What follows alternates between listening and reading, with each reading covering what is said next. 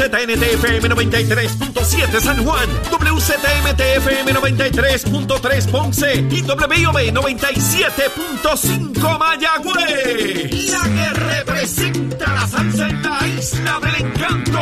De aquí para el mundo. A través de la aplicación La Música Z93. Tu, tu emisora nacional de la salsa.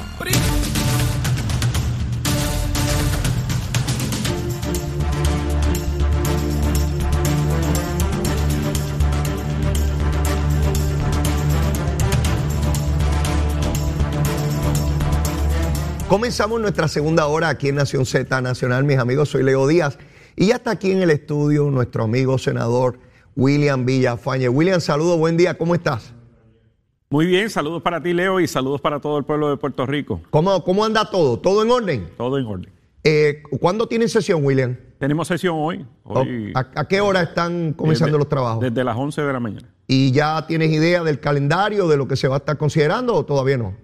Sí, pero no, no hay ¿verdad? medidas así controversiales ni de alta envergadura, a menos que traigan, eh, por ejemplo, algunos asuntos que están pendientes, como lo es eh, la reforma laboral, eh, algunos nombramientos, eh, entre otros asuntos que todavía pues, no han sido atendidos. Probablemente no, no, no, no incluya nada controversial, William, porque esta tarde es la conferencia eh, legislativa del Partido Popular, así es que debo entender que van a estar concentrados en eso, que es sumamente importante porque en virtud de toda la situación que se da en el Partido Popular necesitan eh, de manera urgente atender todas esas controversias que están afectando sin duda el trabajo legislativo. Pero ahorita quiero ir sobre, sobre ese asunto. Lo, que- lo primero que quiero tocar con- contigo como tema es esta carta que envía la Junta de Supervisión Fiscal al gobernador, haciendo planteamientos en términos de objeciones que tienen, porque hay una diferencia aparentemente irreconciliable entre el presupuesto que propone el gobernador y el que la Junta estaría dispuesto a aprobar. Y me explico.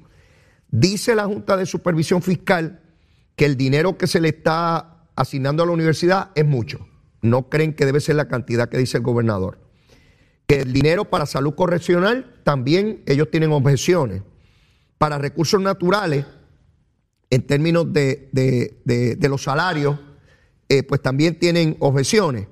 Para ciencia forense, también tienen objeciones en términos del presupuesto que establece el gobernador. Y como último elemento, eh, eh, todos los delegados congresionales y el salario que se les paga, el dinero que se consigna para, para esos propósitos. Ahí está la carta de la Junta William, como en ocasiones anteriores, pues esas objeciones, si no se logran atender o, conciliar, pues prevalece el presupuesto que, que diga la Junta. Tu parecer en torno a esta carta. Bueno, eh, esto más bien lo que provee es un, un mecanismo de comunicación, diálogo y negociación entre la Junta y el Ejecutivo previo a someter la resolución conjunta de presupuesto, el borrador, ante eh, la Asamblea Legislativa. Y, y luego entonces tendrá el curso para que el- los próximos próximo mes y medio eh, la Asamblea Legislativa vea eh, el presupuesto y apruebe entonces una versión del mismo.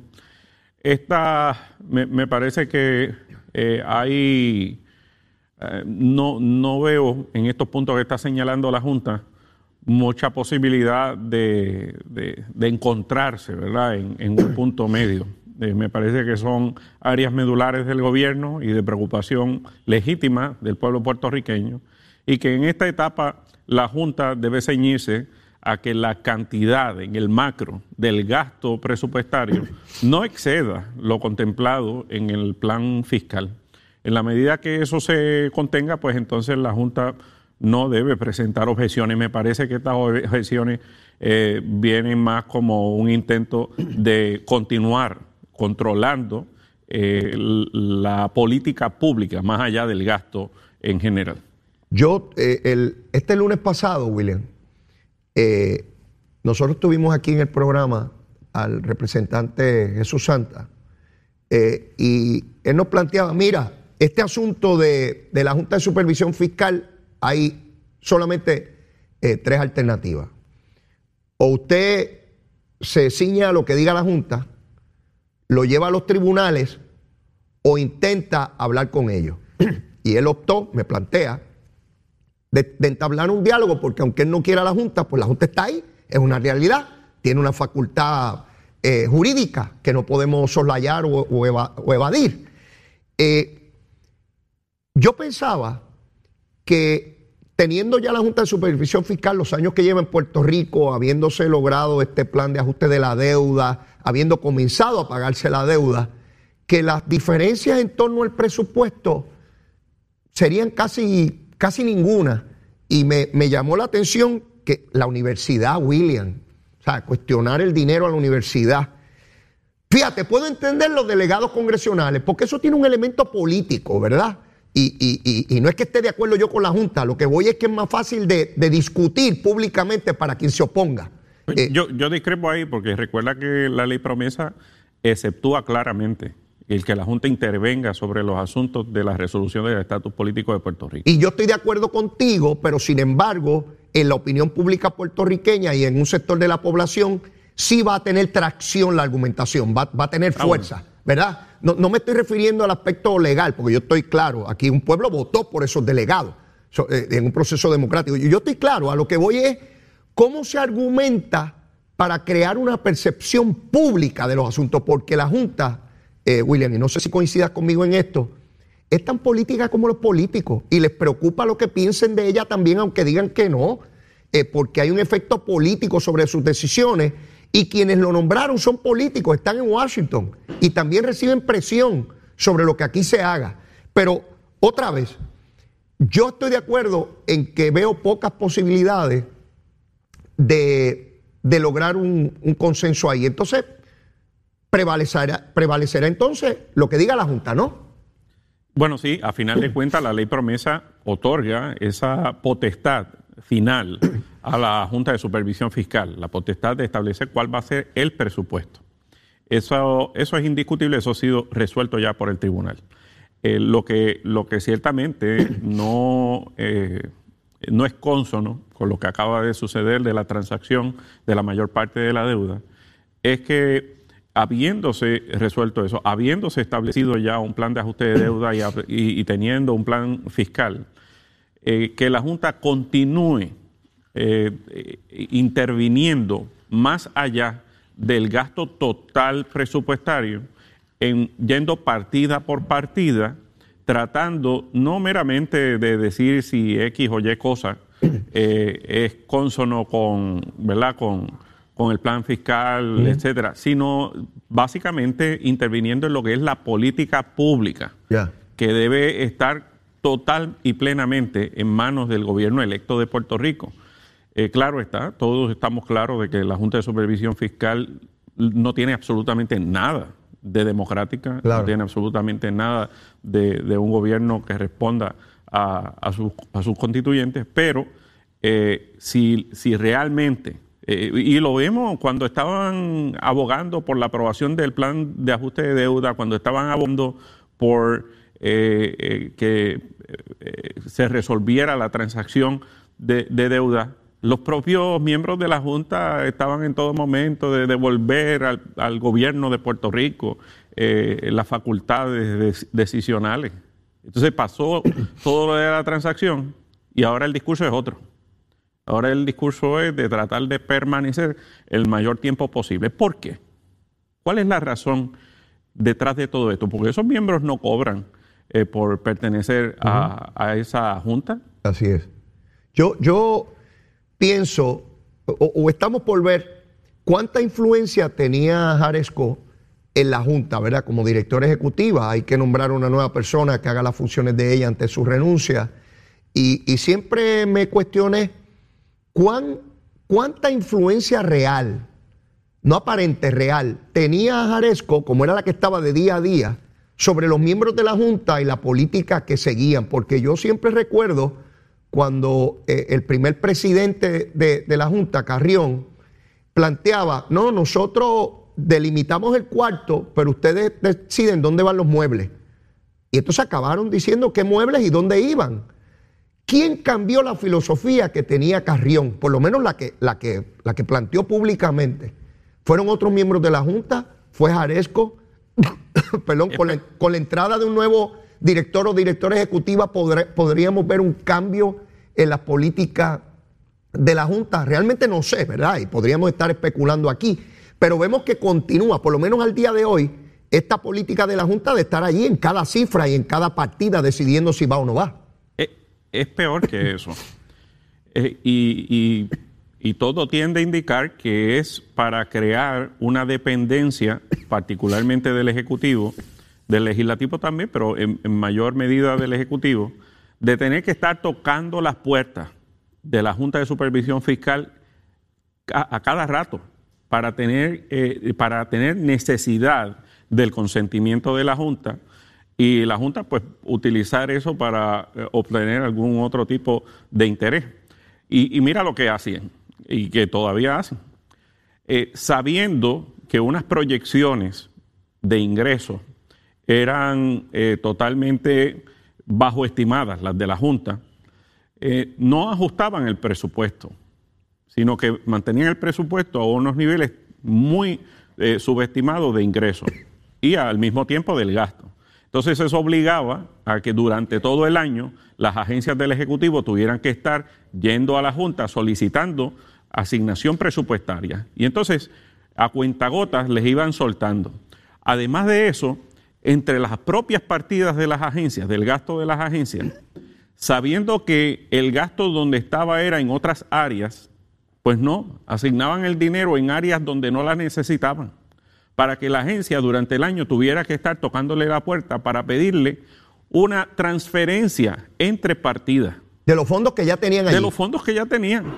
Que, que en el proceso presupuestario les habían indicado a la propia Junta, mira, nosotros no vamos a gastar ese dinero en esa partida, lo vamos a gastar en esta otra. Pero esa es la manera de la Junta mantener control más allá del presupuesto sobre la conducta, las acciones y la política pública del Ejecutivo.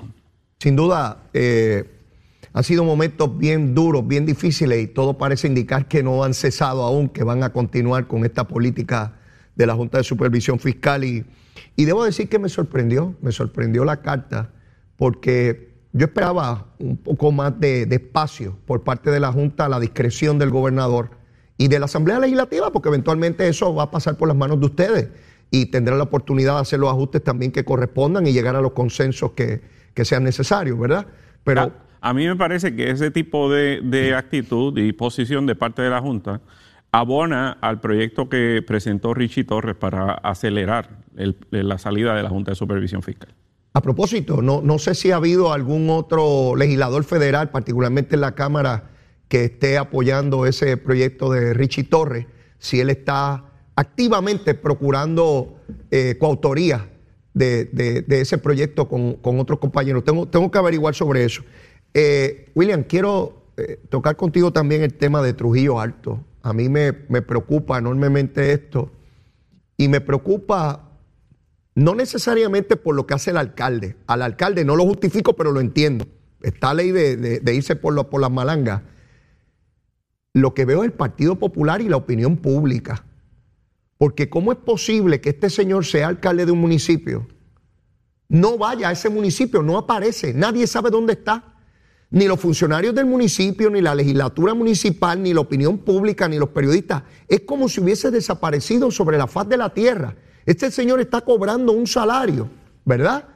Es alcalde de un municipio, su vicealcalde está acusado por corrupción. Eh, eh, le pagaban 18 mil dólares mensuales eh, por corrupción. Desde un principio se señaló qué participación, si alguna, tendría el alcalde en este asunto. El alcalde envía una carta la semana pasada para decir que finalmente le va a dar una reunión a la legislatura municipal, pero no esta semana, la semana entrante. Y aquí no ocurre nada. Aquí puede venir un alcalde del partido que sea, en este caso del Partido Popular, desaparecerse, seguir cobrando todos los señalamientos. Hay, hay, hay partes de prensa que señalan que este señor se va a declarar culpable de corrupción. Y estamos todos esperando a ver cuándo eso ocurre tranquilamente. Y no parece haber nada en el Estado de Derecho puertorriqueño que permita alguna acción gubernamental sobre este asunto, William. Sí, y, ¿verdad? públicamente se ha eh, indicado que él ha sido notificado de que es tarjeta de investigación federal y podemos presumir que es por corrupción. Entonces, eh, el Partido Popular, ante el escenario que, está teniendo, ¿verdad? Porque no es un caso aislado, estamos hablando también de la situación en Guayama, del exalcalde de Arroyo, la situación que tienen también en Mayagüez, eh, entre otros, pues está siendo muy laxo con, con estas circunstancias y no está previendo el escenario que es muy, es latente, es inminente y que eh, es muy probable que, ocurra. No sabemos, ¿verdad?, cuándo, porque no tenemos esa información, pero eh, todo, todas las señales, eh, ese, ese, precisamente ese secreteo y, y esa falta de transparencia de parte del alcalde de no comparecer ante su propia legislatura municipal, de no comparecer ante eh, sus empleados municipales, ante el pueblo de Trujillo Alto y ante los medios de comunicación, pues eh, tiende a indicar, ¿verdad?, de que hay algo detrás de todo esto que no es positivo eh, ni para él, ni para el pueblo de Trujillo Alto, ni para el Partido Popular. Aquí, cuando ocurrió lo de Guainabo, el presidente del PNP le pidió la renuncia de inmediato, ¿verdad?, los arrestos. Es verdad que aquí no se ha producido aún un arresto, pero las condiciones son de tal magnitud. Y yo veo al presidente del Partido Popular, al amigo Dalmao, que no hace ningún emplazamiento público a este señor. No dice nada. E, eso es parte del cuestionamiento tan severo y dramático a su liderato. Porque es que él no, no ejerce liderato. Si le hacen caso no eso es otra cosa, pero él tiene la obligación de hacer un señalamiento y decirle a su colectividad, este es el camino a seguir. Los que lo sigan lo seguirán y los que no, no, por supuesto, como ocurre en cualquier colectividad. Pero el silencio absoluto, como si no ocurriera nada. Un alcalde que ya lleva años del Partido Popular en Trujillo Alto, eh, con señalamiento de que ha sido emplazado por los federales, que es objeto de investigación, todas las circunstancias que le rodean y que el presidente del partido ni siquiera convoca a la colectividad para relevarlo de sus posiciones políticas en el partido, William. Eso es insólito, eso es insostenible. Y aquí sectores de opinión pública se rasgan las vestiduras cuando ocurre algo en el PNP. Y yo veo la doble vara aquí otra vez, la doble vara. Sencillamente no he visto editoriales ni titulares de, radio y de televisión exigiéndole al presidente del Partido Popular que cuando le va a pedir la renuncia, que qué acciones va a tomar. No escucho nada, William. Nada. Tranquilamente el alcalde. Sí, sí, yo te aseguro que si el alcalde de Trujillo Alto fuera PNP, eh, muchos medios de comunicación estarían acampando en la, plaza, en la plaza de Trujillo Alto. En la casa de él, irían a la casa de él. bueno, a Pedro Rosselló, a Pedro Rosselló le metieron una cámara de televisión en su casa en Virginia. ¿Lo recuerdan, amigos, o no? Ustedes recuerdan que fueron periodistas de Puerto Rico y se le metieron a su casa y metieron una cámara de televisión por la ventana de cristal para ver dentro de la casa. ¿Por, qué no meten una cámara en la casa de este alcalde, que está aquí en Trujillo Alto, no en Virginia? Y Pedro Rosselló no era tarjeta de investigación alguna. De ninguna. Ya no era funcionario público, William no era funcionario público. Para que tú veas la doble vara que hay aquí de algunos sectores, que no. ¿Tú te crees que aquí no hay periodistas que pueden llegar donde está este, este pájaro de Trujillo Alto? Sí, porque esto es un pájaro ya. Que, que, que, le falta respeto a su pueblo, no solamente a su partido, a su pueblo de Trujillo Alto. Y aquí no pasa nada. Nadie va a entrevistarlo tranquilamente esperando que, que, este señor convoque a ver la semana que viene, a ver si le dan una entrevista a alguien. Insólito. alguien tiene que cuestionar esto. Por eso es que se dan los cuestionamientos dentro del Partido Popular también, por esa situación. Vamos a Salinas, William. Fíjate cómo inició esto. Y yo sé que tú estás claro, pero para los amigos televidentes y radioescuchas. Todo esto comenzó porque había un crimen ambiental evidente en Salinas y el culpable era Machargo, el secretario de Recursos Naturales que llegó allí en el 2020 y no había hecho nada con ese crimen ambiental. Eso partía de la premisa que el crimen ambiental se cometió bajo las narices de Machalgo y que él no hizo nada, que eso no empezó años antes y que este hombre había sido irresponsable. Resultó que Machalgo tan pronto llegó, envió cartas a justicia, a energía eléctrica, a acueductos para que acabaran de, detener esa situación allí. Tania, la que había sido secretaria anteriormente, también lo hizo. La alcaldesa que dijo que no sabía nada, resultó que desde el 2015 su municipio autorizaba poner energía eléctrica allí. Y ahora da clases desde hace 40 años de cómo se estableció esa comunidad en el lugar. A los que había que sacar con máquinas y sacar los datos de allí, ahora de momento hay que estudiar con detenimiento porque puede haber gente que tenga derechos propietarios. A Narmito lo acusa la candidata que corre en contra de él y el alcalde de Arecibo de tener propiedades en ese sector. William, esto comenzó para fastidiar a Machalgo y ahora resulta que hay una controversia política y legal con la propia gente del Partido Popular, William. Sí, eh, todo, ¿verdad? Ha sido, eh, se ha ido sacando el polvo debajo de la alfombra. Y en la medida, ¿verdad?, que, que siga esta discusión, pues creo que va a ahondarse. En el caso de lo que está haciendo la Cámara de Representantes, creo que no busca realmente eh, en llegar a quienes fueron los que eh, viabilizaron esto de manera fraudulenta.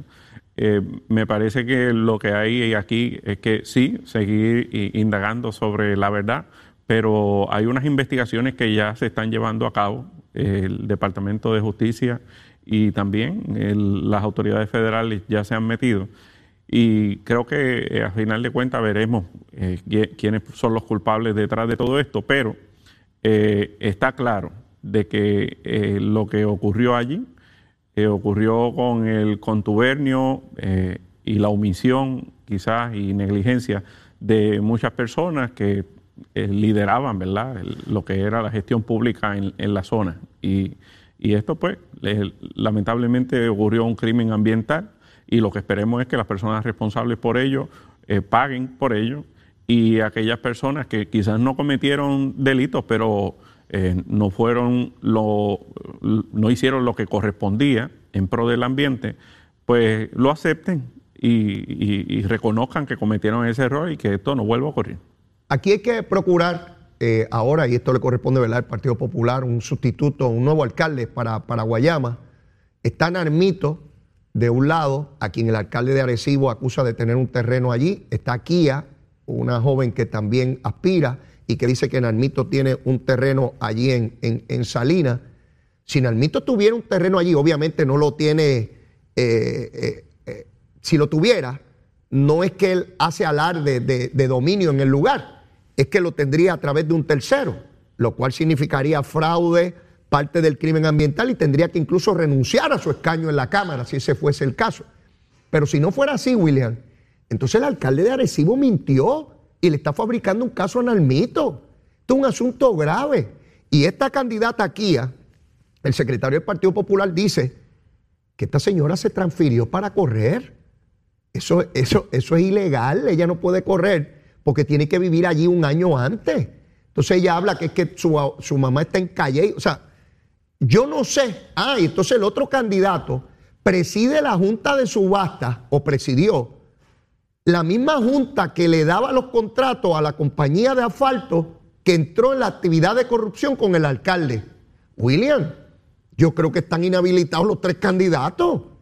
Tú me vas a decir a mí que de tantos buenos populares que hay en Guayama, porque caramba, eh, tiene que haber allí una cantidad enorme de personas que son fieles al Partido Popular, personas serias, íntegras. ¿Esto era lo mejor que podía atraer como candidato, William? Bueno, el, ¿verdad? hay que ver, el Partido Popular le permite correr a, todas estas personas, pues es su propia eh, decisión y sus propias reglas y normas eh, institucionales. Creo que eh, para, contrastar, el mejor ejemplo es ¿verdad? lo que está haciendo el Partido Nuevo Progresista, que es el caso, por ejemplo, el caso de Cataño, donde ante la mera duda para trazar la raya, pues no, dijo, no, eh, no vamos a. Que el licenciado no, se le permitió correr. No vamos a arriesgar la reputación institucional por eh, eh, que cualquiera ¿verdad? pueda aspirar en el proceso. La realidad es que los tiempos requieren y demandan un proceso, un filtro mucho más riguroso a la hora de, de permitir ¿verdad? el ser la cara de la institución para cualquier tipo de posición. Y yo recuerdo dos elementos. Uno, Cuando Guainabo y Cataño, que había que abrirlo al pueblo, que como un partido político va a escoger eso, que eso es antidemocrático. Pero no escucho a esos mismos. Ahora no. Ahora en, en, Guayama diciendo que lo abran al pueblo para que todo el mundo escoja. No, no, cuando son del Partido Popular, que lo escojan los populares. Cuando son los del PNP, que lo escoja todo el pueblo. Mira, mira qué discurso de hipocresía. Pero, pero de igual manera, eh, cuando se descalificó al licenciado Sicardo, había sectores que decían que el PNP era antidemocrático. Claro, querían que él fuera el candidato y si posible que ganara para entonces decir que el Cano es el que mandaba allí para hacerle daño al PNP. Para que tú veas que no todo lo que uno escucha en la opinión pública está cimentado o sobre la verdad o sobre la mejor buena fe. Cuando se trata de política, usted tiene que examinar con mucho detenimiento lo que dice todo el mundo, ¿ah? Incluso las personas sobre su propio partido, porque pueden estar tratando de engañar a William. Y ya hemos visto eso bastante, ¿verdad? Sí, eh, de sobra. Así que no, nadie nos puede venir a cogerle tontejo. Nadie. Mire, tenemos que ir a una pausa, pero luego de la misma venimos aquí quemando el cañaveral. Llévatela, chero. Leo Díaz. Que venimos bajando, mire, chévere, aceleradamente. Na- Nación Z Nacional por la Z. Bueno, mis amigos, ya en la última media hora aquí en Nación Z Nacional, en compañía del senador William Villafañe. William, llegaron a las nueve y media, hermano. Es hora de recomendar algo de almuerzo. Dale, dispara. Bueno, eh, me he tirado una, una- unas opciones con muchas calorías, así que ahora voy a tirar una de un salmoncito con un majadito de malanga y, y un poquito de brócoli con mantequilla. Oh, o sea, una, una malanguita. Te estás tirando de una malanguita con un salmoncito. Eso, eso es a la plancha, vuelta y vuelta. Sí, sí. Ahí no hay mucha caloría, eso ayuda al corazón. Para que no haya tanto cargo de conciencia. No, pues mira, me parece bien. Me parece majadito. me- ah, caería ahora. Ahora mismo me lo comería yo. Ya tengo hambre. Ya tengo. Mira, yo me tomo esa taza de café de madrugada y no y arranco por ahí para abajo sin más nada para llegar aquí a tiempo y hacer el programa. Pero ya hasta ahora me pica, me pica la tripa. Así que ese majadito, mira, suena bien con ese salmoncito. Zulma hace un salmón, mi hermano, que eso, eso es espectacular. Oh, mira, William, me sigue preocupando este asunto de FEMA y su burocracia. Hoy leo un artículo en el periódico que yo, eh, es que es hasta, hasta difícil de creer, William. Resulta que cuando se van a someter para la consideración de FEMA los proyectos del CORE y toda esta cosa de reconstrucción, particularmente los de energía eléctrica, pues ellos intentan someterle a FEMA pues los proyectos de, de, de- de postes, de los postes de luz que, que hay que sustituir, ¿verdad? Estamos hablando de 19 mil postes. Pues FEMA quiere que se le justifique poste por poste, William, pero, pero ¿a quién se le ocurre eso? Lo que está tratando el CORE y la Autoridad de Energía Eléctrica es, mire, yo le someto una descripción por comunidad, ¿verdad? Si es una urbanización y son 15 postes ahí, pues mire, 15 postes en tal sitio. Pero ¿cómo le voy a estar justificando en la calle 14 eh, el poste que está en la A42? O sea, Esto es una cosa absurda. FEMA se fundó para atender emergencias. Pero entonces, a la hora de atenderla, William, eh, tienen que pasar años para que se desembolse. Aparte de que todo es por reembolso. O sea, yo tengo que poner los chavos adelante, hacer la obra para después pedirle a ellos, mire, terminé, así que devuélvame los chavitos. Este, esto es absurdo, William. ¿Qué, ¿Qué rayo más podemos hacer nosotros para atender esto? Mira, la, la verdad es que el diseño operacional de FEMA de por sí es un desastre. Y, y entonces, porque eh, no es, hay gente que, ¿verdad? que lo compara, compara la organización de FEMA, la agencia, con, con la operación de una aseguradora. Y es peor. Es peor porque la, aseguradora una vez eh, cuantifica, eh, pues te da el dinero y ya y no se mete en qué tú lo vas a gastar. En el caso de, de- de FEMA, eh, tiene un- una estructura tan inoficiosa que imagínate tú, eh, eh, Puerto Rico, por ejemplo, y los estados eh, reciben billones de dólares para Medicare, reciben billones de dólares para educación, reciben billones de dólares para un sinnúmero de otros programas, el, el PAN, por ejemplo. Eh, y se le da el dinero y el, organismo lo gasta y después rinde cuenta sobre en qué lo gastó. Para una emergencia, algo tan importante que en esencia el sentido común te dice que ese dinero pues tiene que, tiene que ser mucho más rápido eh, el que se haga disponible. Pues todo lo contrario. Ahí no te dan una peseta hasta que ellos no les dé la gana de autorizártela. Para, como tú bien dices, justificarle que el dichoso poste está virado. O que el poste, pues, eh, eh, amerita eh, cambiarlo. Mira, ya, ya el Congreso de los Estados Unidos asignó la cantidad y dijo, esto es, hizo una evaluación de daño según lo que se le presentó, y esto es lo que va para Puerto Rico. Lo que tienen que hacerlo es disponible a Puerto Rico y esto se repite jurisdicción tras jurisdicción, como están los ejemplos de Sandy en New Jersey y Katrina en Nueva Orleans, en, Luisiana. Así que lo que tenemos, eh, ¿verdad? A nivel federal, el presidente que entienda esto eh, le meterá mano y, por fin veremos entonces eh, algún día que, FEMA cambie su esencia. Pero nosotros, ¿verdad? Siendo territorio, mm, gozamos de, de una un trato discriminatorio. Entonces, en, esa medida, eh, contra Puerto Rico se actúa de una manera eh, peor. Y entonces nosotros eh, tenemos que cumplir con todos esos estándares que muchos de ellos no se le exigen a los estados. Y lamentablemente todo esto atrasa la recuperación y reconstrucción de Puerto Rico. Sin duda. Y, y FEMA la dirige en Puerto Rico José Vaquero fue director de puertos bajo Sila Calderón. Lo está dirigiendo un puertorriqueño, no un americano rubio que tiene pelo rubio, ojos rubios y lengua rubia y habla inglés. No, lo dirige un boricua, uno de aquí. Y yo me pregunto, ¿cuánta sensibilidad tiene este señor para entender la grave responsabilidad que recae sobre sus hombros? Que la reconstrucción de su isla, de la DEL, de la DEL, donde él nació y se crió, depende en gran medida de cuán rápido, ágil, eficiente sea la dependencia que él dirige en hacer accesibles los fondos. Quien, quien debería estar primero tratando de diseñar mecanismos que agilicen esto debe ser vaquero. Pero fíjate lo que hizo después del apagón de Costa Sur. Ah, salió diciendo que no tenían ni un solo proyecto pendiente de la Autoridad de Energía Eléctrica y de Luma. Y tenían más de 20 proyectos. Eh, eh, William. Sí, ¿por qué mienten?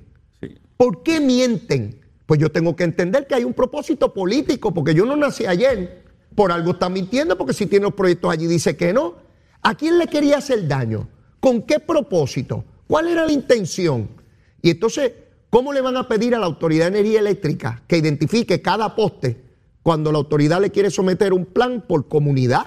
Pues mire, yo en, en ese barrio tengo 50 postes, que ¿cómo le voy a ir a identificar postecito por postecito? Eso es absurdo, William. Absurdo. Y, que no vengan con el cuento de la desconfianza en, el gobierno de Puerto Rico, porque quienes únicos han sido acusados y procesados eh, por corrupción funcionarios, de, funcionarios FEMA. de FEMA. Así es, así es. Que unidos a Cobra, a la compañía aquella que vino a sustituir a Whitefish, empezaron a dar regalos y chavitos. Sí, no fueron funcionarios de aquí, fueron funcionarios federales. Porque, no, se ha procesado ni se ha acusado tan siquiera a un solo funcionario estatal. Así es. Y, aquí se dio la impresión que los de Whitefish eran aquello y lo otro, y todo aquel embuste que metieron allí por cuestiones políticos partidistas. Todo lo contrario, lo que se demostró es que la cancelación del contrato de Whitefish demoró eh, por más de un mes el proceso de, de reconstrucción del sistema eléctrico. Y eso tuvo un impacto enorme en el servicio que había que restablecer de inmediato y produjo muertes en Puerto Rico, que se las querían achacar a Ricardo Rosselló. Todo eso es parte del, esquema de embuste a que nos sometieron a nosotros aquí en medio de la desesperación que tuvimos todos por el desastre que provocaron esos dos huracanes en Puerto Rico. Pero poco les importa a esos sectores. ¿Tú te crees que son capaces de reconocer eso hoy? No, siguen con el embuste. Por eso es que yo atiendo lo de Luma, porque veo en lo de Luma el mismo esfuerzo por criminalizar la compañía. Que no es perfecta, claro que no, lo es. Que hay que fiscalizarla, por supuesto. Que es dinero público, claro que sí. Pero esta cosa de, eh, eh, demonizar eh, meramente por hacerle daño a un gobierno, yo no vuelvo a caer en eso. No, no, no, no, no. no. Y, gracias a Dios que estoy aquí en este programa todos los días, este, con la espada en la mano y quemando el cañaveral bien duro como corresponde. William, ¿las vistas sobre el aborto comenzaron en el Senado o no? Porque se decía que esta semana comenzaban. Sí, hoy. hoy Ah, hoy. la- sí, hoy la Comisión de Asuntos de Vida y Familia y la Comisión de Asuntos de la Mujer eh, comienzan vistas públicas eh, sobre el proyecto del Senado 693. Ok. Y, y esto es un proceso importante porque eh, pe- permite que las personas que eh, conocen, son duchas en, en este tipo de asuntos, pues puedan expresar sus, sus preocupaciones y recomendaciones a, a- las comisiones y eventualmente, ¿verdad?, a través de los informes al cuerpo. ¿Tú perteneces a alguna de esas dos comisiones, William? No, no, no pertenezco. O sea, que no, no estás participando en, en No. la, la vista pública. Tu participación entraría una vez concluya eso y esté cualquier proyecto ante la consideración del Pleno. Correcto, sí. Ok, perfecto. Este, es importante, como tú señalas, particularmente de- del impacto que tiene un proyecto como este eh, el- en, en el pueblo de Puerto Rico y que, que estén todos los sectores allí, que todo el que quiera hablar tenga la oportunidad de hacerlo, que tengamos la oportunidad, los que no dominamos ese tema, a- a- a- ¿verdad? Al detalle, tengamos la oportunidad de escuchar todas las propuestas, todas las visiones. Yo no me cierro a nada, yo quiero escuchar a todo el mundo, a todo el mundo. Y en esencia de eso se nutre el proceso legislativo. Claro, claro, claro. Este, así que estaremos pendientes. Es más de un día de vista, ¿verdad? Hasta donde tengo Sí, entendido. creo que, creo que iban a ser tres días. Ok, ok. Pues ya, ya, ya mañana discutiremos en el programa y contigo la semana entrante lo que sea eh, el parecer de, de- esas vistas. Mira, el representante Kevin McCarthy, que se señala es el segundo en ranking, en, en posición, en liderato en la Cámara de Representantes eh, Federal Demócrata, perdón, republicano. Eh, este señor plantea, y salieron unas grabaciones, culpando a Donald Trump por lo que pasó en enero del año pasado en el Capitolio Federal. Él lo había negado hasta que salió la grabación. Esto es bien interesante, William, porque al interior del Partido Republicano hay mucho más cuestionamiento de Donald Trump del que surge públicamente.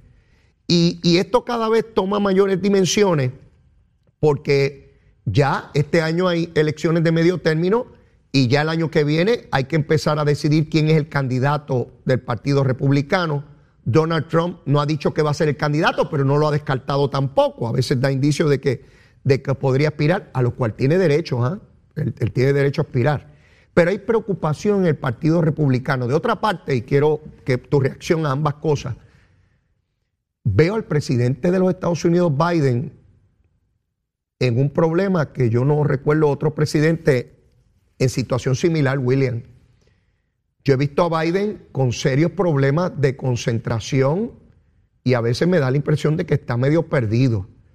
Yo lo he visto en tarima y lo ha visto todo, todo el pueblo de los Estados Unidos y el mundo entero. Se vira después de hablar y empieza a saludar a, sector, a, lugares donde no hay personas. Se vira de la tarima. Entonces parecería ser que está perdiendo sus capacidades cognitivas. Eh, si, si eso está ocurriendo, William, la nación tiene que saberlo.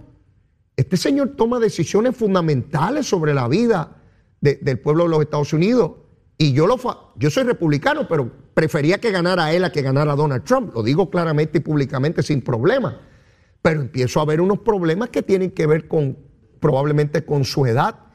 Y, y- y creo que en algún momento alguien le va a requerir que le tengan que hacer un, un análisis y que nos garanticen médicos de que él está en sus completas capacidades para continuar eh, en el cargo. Así que me gustaría que me analizara esto de los republicanos con McCarthy y lo que ocurre con lo que a mi juicio está empezando a suceder con Biden.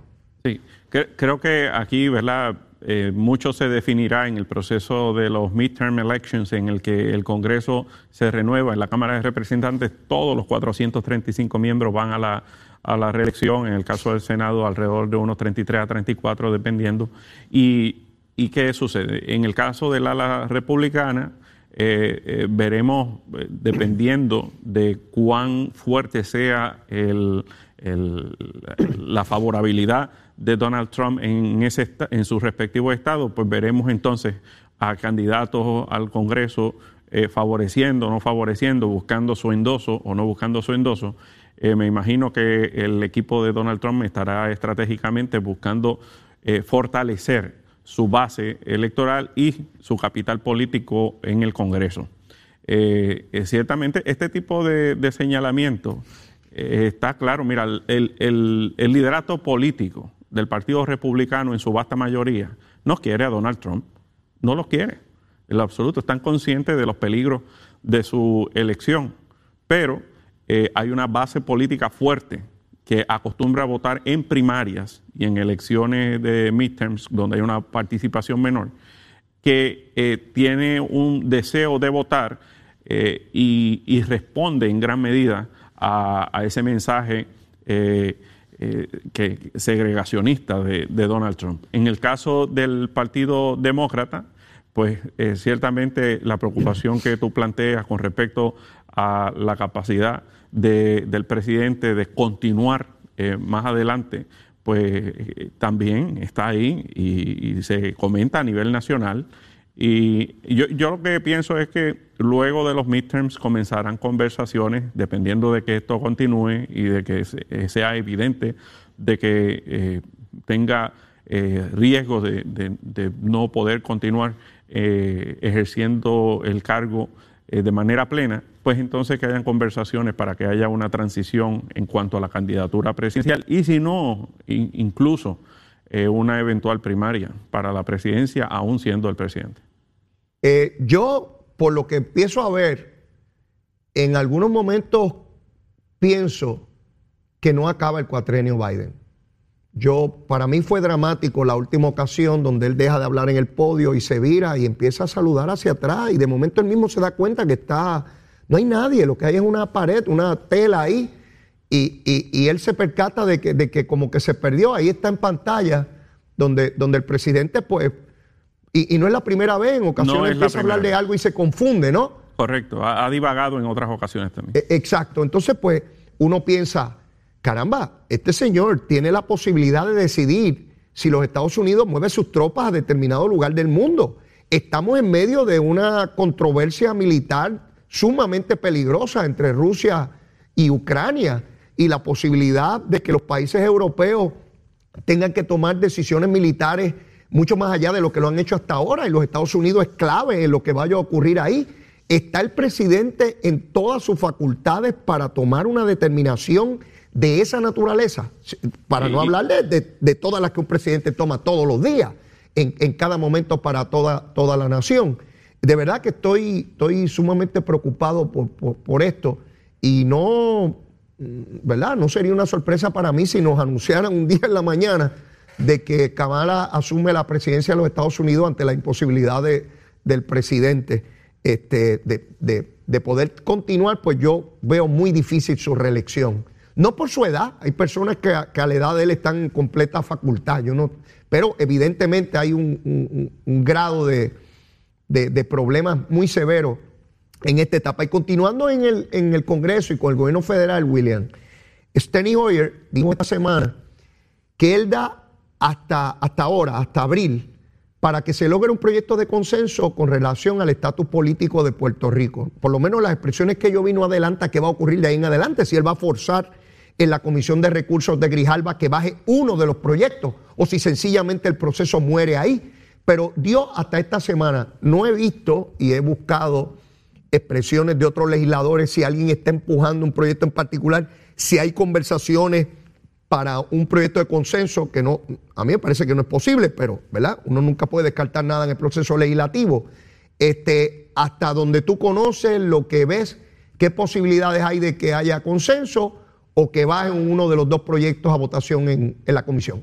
Eh, eh, Creo que lo que está empujando Steny Hoyer y la información que tengo es de un proyecto híbrido donde contenga elementos de ambas medidas, eh, pero lo, esencial estaría contenido, que es que eh, el pueblo vote, de que haya dentro de esa votación eh, las opciones no coloniales ni territoriales y de que sea vinculante para el Congreso, para el, para el gobierno de los Estados Unidos. En esencia, logran, si logramos eso, eh, eso para el estadismo puertorriqueño, para la vasta mayoría del pueblo puertorriqueño que votó eh, favoreciendo y exigiendo la estadidad, eso es algo eh, muy positivo.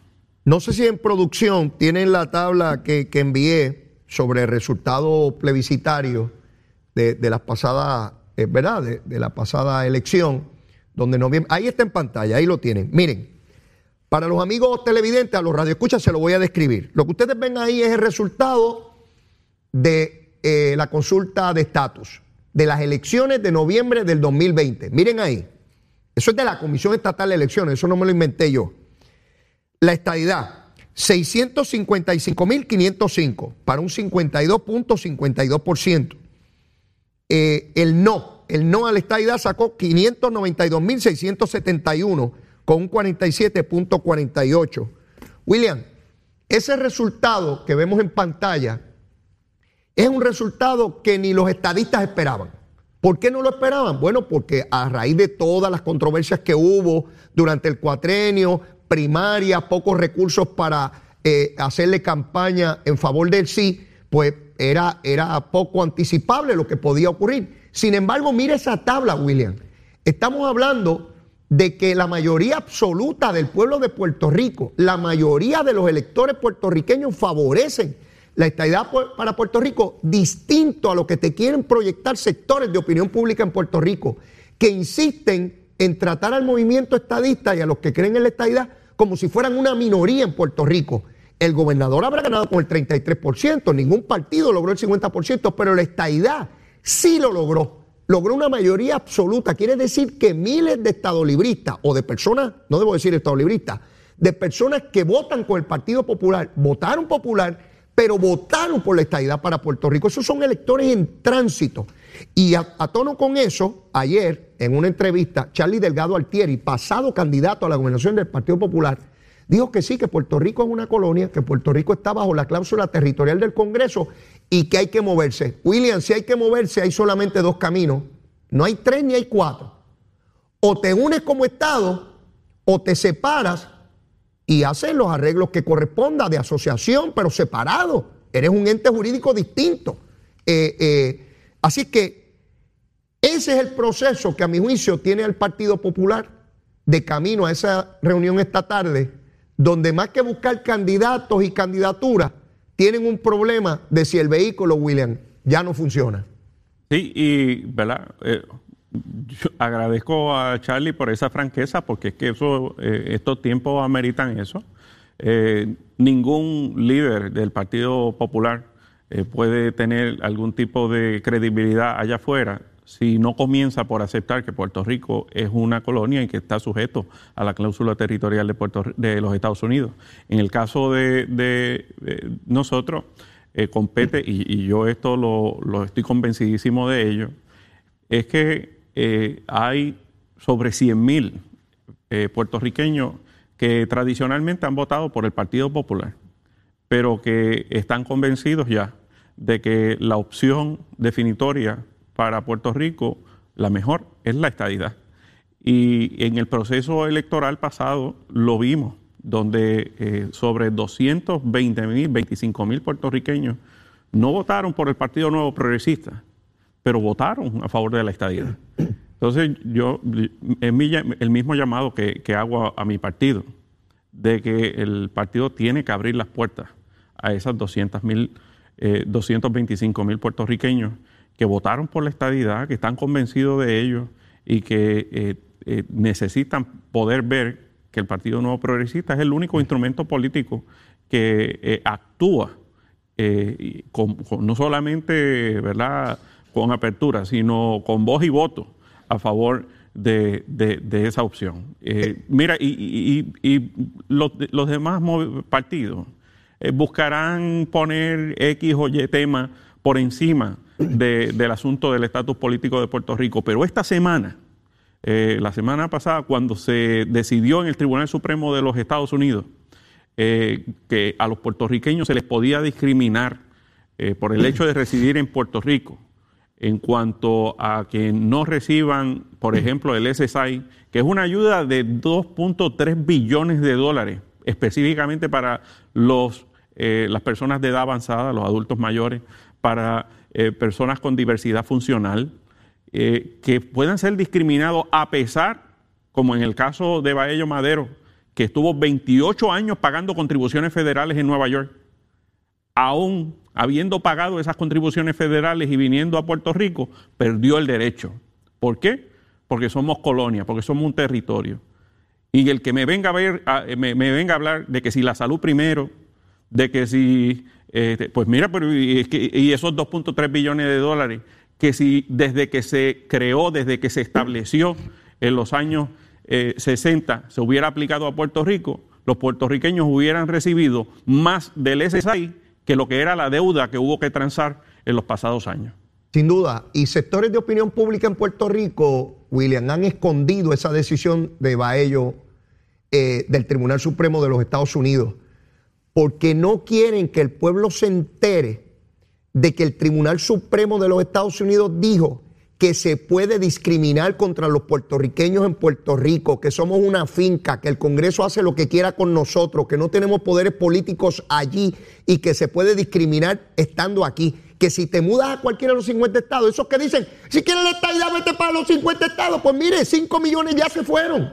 ¿Cuántos más se tienen que ir? Sí, a los que andan con la bolita. 5 millones ya se fueron. ¿Cuántos más quieren que se vayan? Y esos mismos que dicen eso tienen a los primos, a los tíos, a los abuelos, a los nietos metidos en los Estados Unidos. ¿Y, dónde están los de Puerto Rico? Y lo dijeron en votación de 8 a 1. Así es. De 8 a 1. Y, yo no lo celebro, porque no, no hay nada que celebrar. Nada que celebrar. Todo lo contrario. Por supuesto. Nos indigna.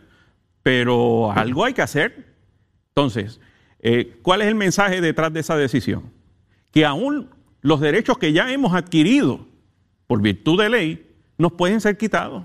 Así es. ¿Y quién duda de que una administración de Donald Trump eh, no pueda eh, buscar recortes presupuestarios en aquellas erogaciones que recibe Puerto Rico? Yo, yo veo al liderato del Partido Popular de que, ah, pues que por legislación, bueno, por legislación, pero no puede quitar otra legislatura, ¿verdad? Porque las leyes se enmiendan, se derogan. Yo no quiero cosas por ley, yo las quiero constitucionalmente, que ningún gobierno, ningún presidente, ni demócrata, ni republicano pueda tocar los derechos de los ciudadanos americanos en Puerto Rico. Ninguno, ninguno. Y la única forma es siendo Estado. Exactamente, es la única forma de, de, ah, lograr. entonces rápido con el miedo de que hay que pagar contribuciones federales. Mire, en Puerto Rico menos del 30% de los componentes entre individuos y corporaciones tocaría pagar contribuciones federales. de hecho, de hecho, miles, decenas de, cientos de miles de puertorriqueños se beneficiarían, como se están beneficiando ahora de manera temporera del Child Tax Credit, del Earned Income Tax Credit y de muchísimos otros beneficios que no tienen eh, de manera permanente, que en 10 años se acaban. ese mito de la contribución ya no, ya esa leche no da la vaca que daba antes. La inmensísima mayoría de los puertorriqueños no pagaría un centavo de contribución federal. Y ellos lo saben. Pueden seguir metiendo miedo. Llega un punto en la vida en que uno le tenía miedo al cuco cuando era chiquito. Pero luego uno descubre que el cuco no existe y le deja de tener miedo. Ya este pueblo está grande, no está chiquito. Ya no le tenemos miedo al cuco, se acabó. William, se nos terminó el tiempo. Agradecido de tu participación como siempre. Ya tendremos la oportunidad el próximo martes de seguir esta conversación. Así es que, como siempre, que tengas un buen día y éxito en la, en la sesión legislativa. Igual, bendiciones. Bueno, mis amigos, y ya ustedes saben que estamos por terminar el, el programa. Estamos a punto de ver lo que ocurre esta tarde en la eh, conferencia legislativa del Partido Popular. Como les dije, esto es importante porque el Partido Popular controla dos cámaras legislativas y las decisiones políticas que toman tienen un impacto a nivel gubernamental. Por eso es que no es solamente lo que sucede dentro del Partido Popular, es el efecto que tiene sobre el pueblo de Puerto Rico. Pero yo no tengo tiempo para más. Mire, si usted, la súplica de siempre, si usted todavía no me quiere, quiérame, mire, yo soy un bizcochito de tití, un nene bueno, seguro que sí. Y si ya me quiere, sígame queriendo, que yo los adoro. Y los voy a extrañar un montón hasta mañana. No puedo vivir sin ustedes. Cuídense mucho. Llévatela, chero. The one FM station in PR. La Z.